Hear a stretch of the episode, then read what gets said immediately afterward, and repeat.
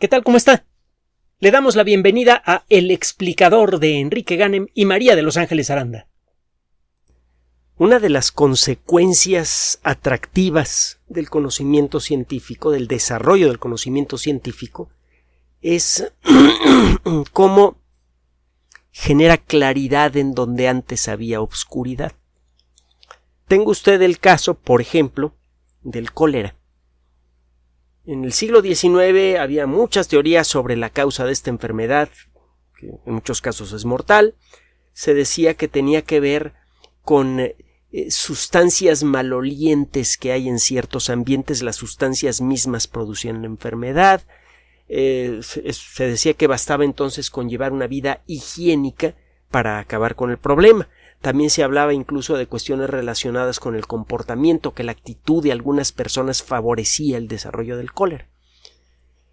Fue gracias al trabajo de personajes como Robert Koch que quedó demostrado más allá de toda duda razonable que la causa de la enfermedad es una bacteria. Una vez que, es, que fue posible demostrar esto, el resolver los problemas de cólera se volvió simple. Antes, cuando aparecía una epidemia de cólera, esta se volvía absolutamente intratable. Cada, cada doctor utilizaba su propia teoría sobre la causa del cólera y la aplicaba a la, a la gente que quisiera escucharlo. Y pues sí, algunas personas parecían pasar a través de la epidemia sin enfermarse, pero en algunos casos las personas que parecían estar lo mejor protegidas posible enfermaban y morían. La gente que vivía en, zonas elegantes de una ciudad, lejos de las zonas pestilentes, eh, la gente que se lavaba las manos todos los días, etcétera, se enfermaba y moría de cólera y nadie entendía bien a bien por qué. Cuando quedó claro que es una bacteria que vive bien en el agua,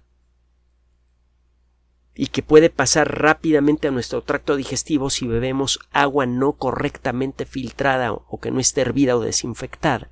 De pronto los problemas de cólera comenzaron a desaparecer. Hay una historia muy famosa relacionada con, eh, con el cólera precisamente. No se la voy a narrar aquí completa, merece una cápsula completa, hay libros sobre el asunto, es realmente apasionante involucra a un personaje extraordinario en el mundo de la epidemiología, en la historia de la epidemiología, John Snow, y va usted a encontrar un resumen en la Wikipedia. Si busca usted el caso de cólera de Broad Street de 1854, pone usted 1854 Broad Street cólera en inglés. Broad Street como se escribe calle en inglés, y luego cólera, que en inglés se escribe C-H-O-L-E-R-A. Las epidemias de cólera en el siglo XIX eran comunes, aquí en México hubo unas verdaderamente horripilantes. Y en 1854 eh, hubo un brote muy importante en, eh, en Inglaterra, en eh, Londres. Es más, en el condado de Westminster muy cerca del centro de Londres, de lo que ahora es el centro de Londres. Y después de hacer un, trabajo realmente brillante, que estableció las bases de los estándares para hacer trabajos médicos de investigación en el mundo moderno. ¿Se acuerda que hemos hablado mucho de los experimentos doble ciego? Bueno, pues uno de los padres de estos experimentos fue John Snow, precisamente. Después de hacer estos experimentos, John Snow demostró más allá de toda duda que el agua contaminada de una bomba de agua pública era responsable por un brote epidémico fuerte en la zona. Fue algo realmente espectacular. La gente estaba muriendo de cólera y nadie entendía por qué. En aquella época pues era raro que una casa eh, tuviera tubería de agua había tuberías de agua pública y mucha gente iba a tomar agua de estas fuentes públicas para luego usarla para cocinar, para bañarse, para lo que fuera. Bueno, John Snow demostró que el cólera era transmitido por el agua de esa bomba. Mandó, eh, eh, consiguió que le quitaran la palanca a esa bomba de agua para inutilizarla, para que se acabara el, el, el brote de cólera en esa zona.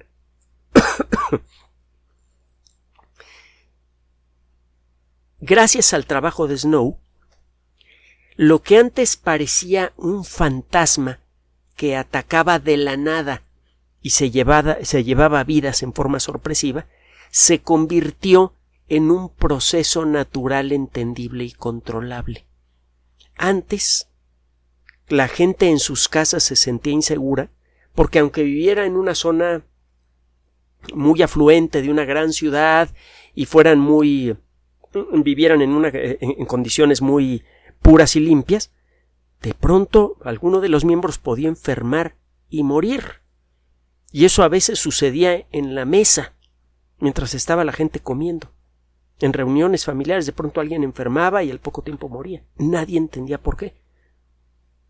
Y era algo, imagínese usted, verdaderamente aterrador.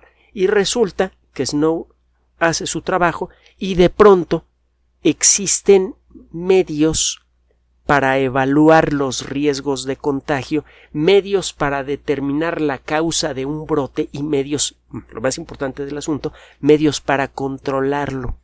A partir de ese momento el cólera comenzó a dejar de ser un problema de salud pública en eh, los países que cuentan con los medios económicos y sociales para aplicar el conocimiento que ya tenemos.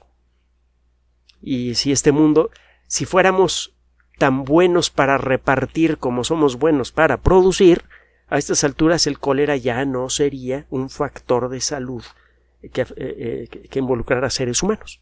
Ya debería haber desaparecido el cólera de, del mundo moderno, no, no ha desaparecido por, por cuestiones sociales. Pero bueno, el caso es que la ciencia, cuando se aplica al mundo de la medicina, tiene esa virtud.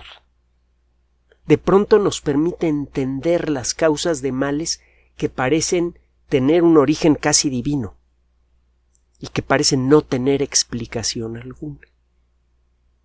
Gracias a la aplicación sistemática del conocimiento científico en un intervalo de tiempo ridículo, 150 años, hemos logrado cambiar de una manera espectacular nuestra situación general de salud. Y este cambio sigue ocurriendo siguen sucediendo cosas realmente interesantes. Escuche esta nota, por favor. La esclerosis múltiple es una enfermedad degenerativa eh, muy dramática. La, gente que sufre esta enfermedad eh, comienza a tener problemas eh, de, de, todo tipo, problemas de movimiento, problemas eh, mentales, incluso problemas psiquiátricos. Empieza a veces a perder la vista, a tener doble visión, eh, a tener problemas para coordinar sus movimientos y poco a poco se va degradando su calidad de vida hasta que se queda completamente paralizada y muere. Esta enfermedad ahora empezamos a entenderla, sabemos que las neuronas para funcionar correctamente, para poder conducir las señales nerviosas, necesitan estar correctamente aisladas.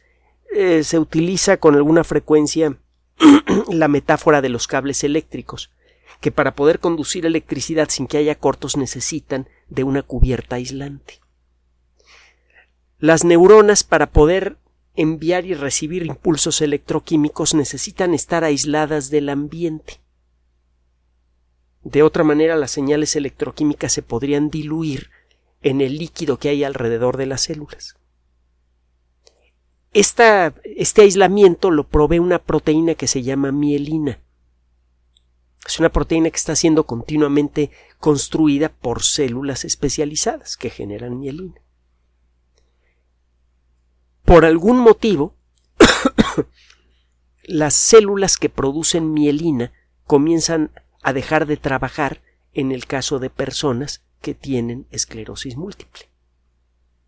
Las neuronas se van quedando poco a poco sin este aislamiento que necesitan para conducir las señales electroquímicas necesarias y eso descoordina la, la, la, operación de las neuronas. Es un poco lo que le pasaría a una computadora si la conexión entre los transistores comenzara a perderse por fugas de señal eléctrica.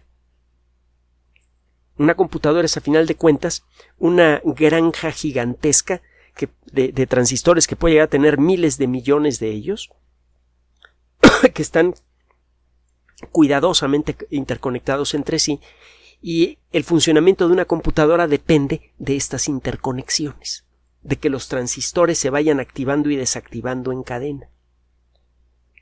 Si algo falla, la computadora empieza a portarse mal. Si algo falla en las conexiones entre las neuronas, es el sistema nervioso el que se porta mal. Eh, cada año fallecen casi 20.000 personas de esclerosis múltiple. En la actualidad hay alrededor de 3 millones de personas en todo el planeta con esclerosis múltiple y eh, algo que ha preocupado cada vez más a los ah, expertos es que el número de personas que eh, tienen esclerosis múltiple parece ir aumentando en proporción al tamaño de la población, es decir, que la incidencia por cada 100.000 personas de la esclerosis múltiple parece que está empezando a crecer. Entonces no solamente están creciendo eh, los casos de esclerosis múltiple porque la población está creciendo y siempre un cierto porcentaje desarrolla la enfermedad, sino porque además, por algún motivo parece estar aumentando la facilidad con la que aparece. Si usted busca cuáles son las teorías sobre las causas de la enfermedad, va a encontrar un montón. Eh, dicen que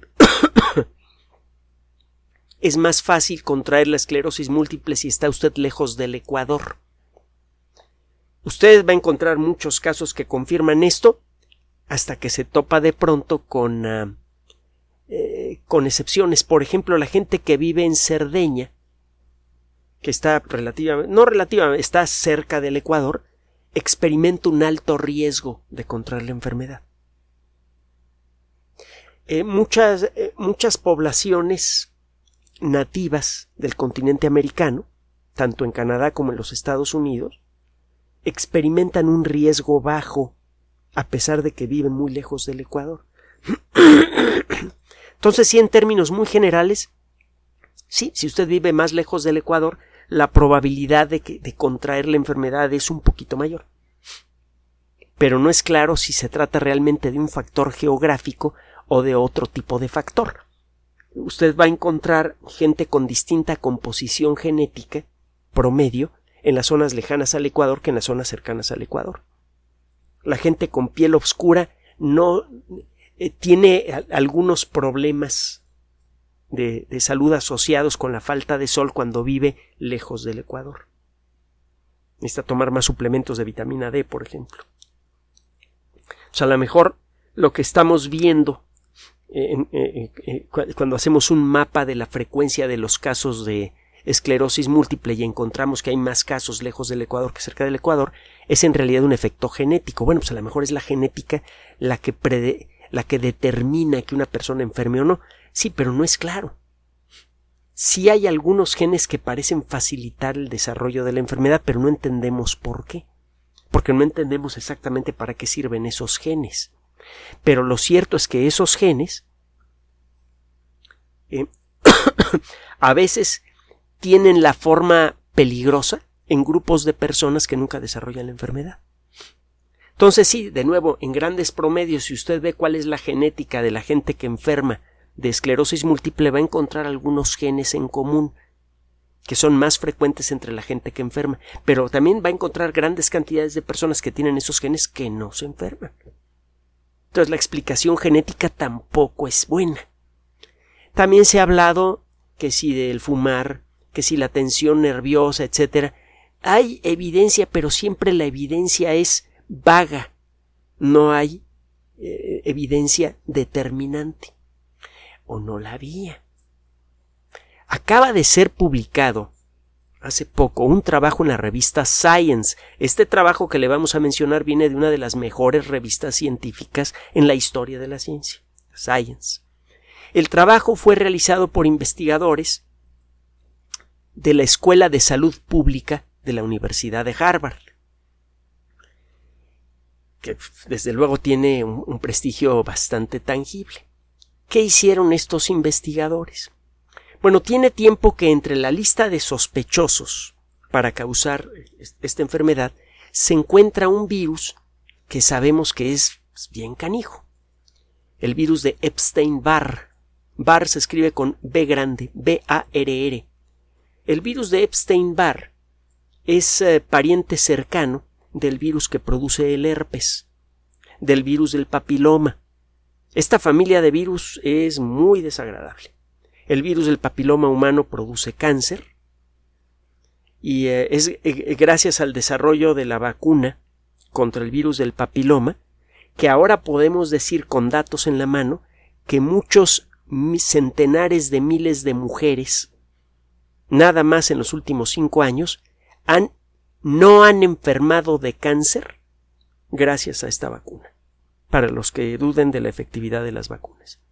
El darle la vacuna del papiloma a las niñas jóvenes, ya demostrado con, con números bien sólidos, protege contra el cáncer. Este virus es capaz de producir cáncer. Eso lo sabemos desde hace tiempo. Y lo, que faltaba por probar es, bueno, si de veras el virus produce el cáncer y tenemos una vacuna contra el virus, al ponerle esa vacuna a muchas mujeres deberíamos ver una reducción espectacular en la frecuencia de cáncer cérvico uterino entre mujeres jóvenes. Pero solo entre aquellas mujeres que se han vacunado. Bueno, se comenzaron a aplicar las vacunas hace una década, una cosa así. Y en un resultado reciente, quedó perfecta, totalmente claro que las mujeres que se habían vacunado entonces no están sufriendo cáncer. Prácticamente ninguna. Los casos de cáncer cervicouterino en mujeres jóvenes se han desplomado casi hasta el suelo como consecuencia de la vacuna. Bueno, entonces a esta familia de virus desagradables este, le, podemos agregar el virus del papiloma, el virus de la del herpes común, que ya de por sí es bastante desagradable. de hecho, hay, hay, nueve variedades de virus del mismo grupo general que pueden producir la, enfermedad. Y bueno, en esta familia se encuentra también el virus que le estoy mencionando, el virus de Epstein-Barr. Este virus eh, es conocido ya desde hace tiempo porque produce una enfermedad muy desagradable que puede ser potencialmente letal en algunos casos, el virus de la mononucleosis. La mononucleosis infecciosa le llaman también la enfermedad del beso. Es relativamente común eh, en, eh, que, algún niño infectado le dé un beso a, su maestra o alguna otra, otra, persona y le, pase la enfermedad. También es común en personas que tienen un estilo de vida muy libre y, besan a muchas personas. La mononucleosis infecciosa involucra una inflamación severa del vaso, que es un órgano que se parece en aspecto un poco al hígado y está justo del otro lado del cuerpo, que tiene un papel importante en la química sanguínea, en el sistema de defensa, etcétera, etcétera. El vaso se puede llegar a inflamar mucho. Si revienta el vaso, si empieza a sangrar, puede producir un sangrado mortal. Puede ser peligro, eh, puede ser mortal la enfermedad en algunos casos. En cualquier caso, la mononucleosis infecciosa deja fuera de combate a una persona por mucho tiempo y puede dejar secuelas a largo plazo. Este virus ha sido muy estudiado desde hace ya un buen tiempo. Todavía me acuerdo de una portada de la revista Scientific American, debe ser de la década de los ochentas, dedicada al virus de Epstein-Barr. Sabemos que este virus está asociado con muchas variedades de cáncer. Por ejemplo, el linfoma de Burkitt, eh, por ejemplo, el linfoma de Hodgkin, eh, también algunas variedades de, cáncer gástrico, de, cáncer nasofaringeo. Eh, hay algunas variedades de cáncer que son comunes en personas que tienen SIDA y, esas formas de cáncer son producidas precisamente por el virus de Epstein-Barr. Es un virus peligroso que produce eh, en algunos casos cáncer. No nada más produce la, la mononucleosis infecciosa.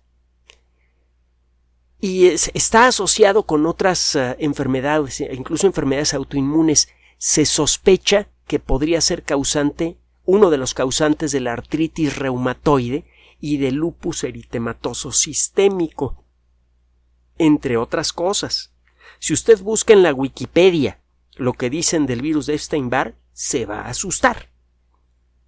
Se cree que cada año ocurren no menos de 200.000 muertes por cáncer causadas directamente por este virus. Y parece que le van a agregar o le van a colgar otro milagrito.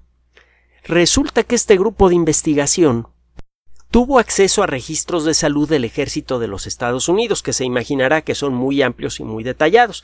Llevan registro de todas las enfermedades de los soldados.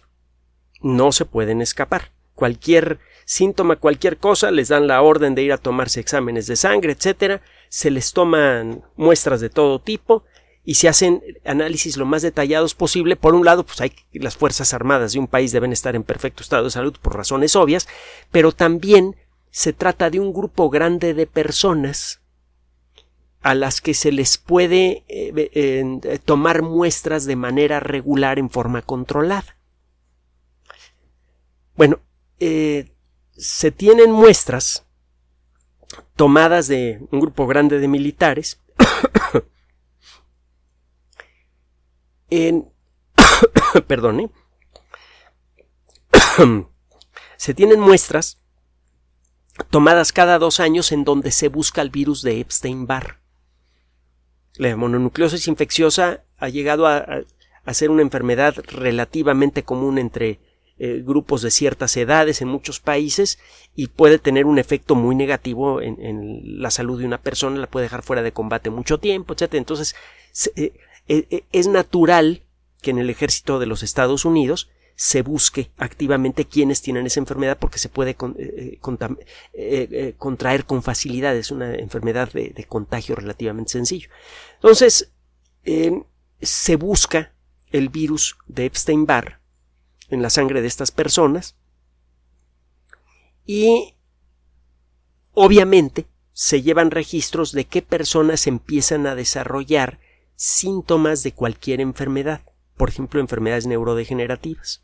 Entre otras cosas, por la obligación que tiene el ejército de los Estados Unidos hacia sus soldados. Usted sabe que si eh, eh, durante su periodo de servicio enferman de ciertas cosas o son víctimas de, de, eh, de la guerra, etcétera, etcétera, este, se, les da un apoyo muy, muy sustancial y muy, muy prolongado. Entonces, el ejército, como parte de su, de su trabajo normal, pues lleva registros muy detallados y busca toda clase de signos y síntomas en las personas que, que, que, lo integran.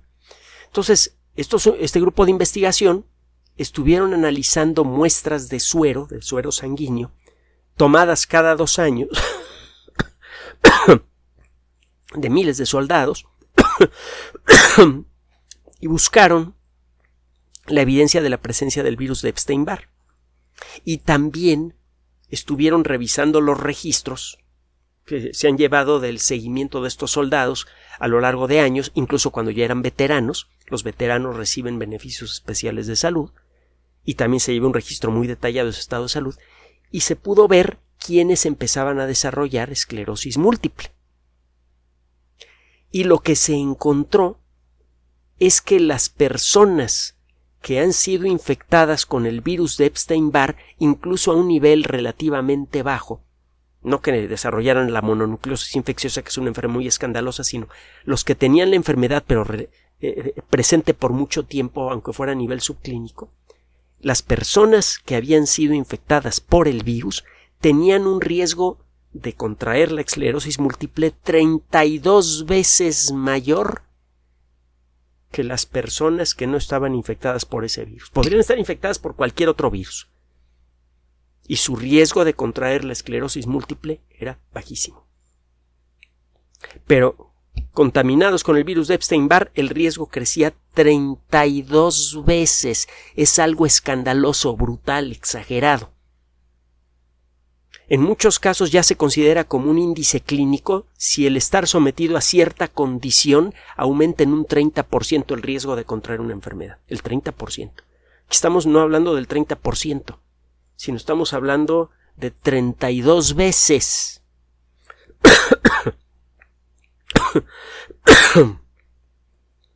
Este trabajo, desde luego, va a ser muy discutido por la comunidad científica, etcétera, pero está hecho por un grupo muy reconocido sobre una fuente de información de altísima calidad. Así que se empieza a considerar como evidencia clara y directa de la liga entre el virus de Epstein-Barr y la esclerosis múltiple.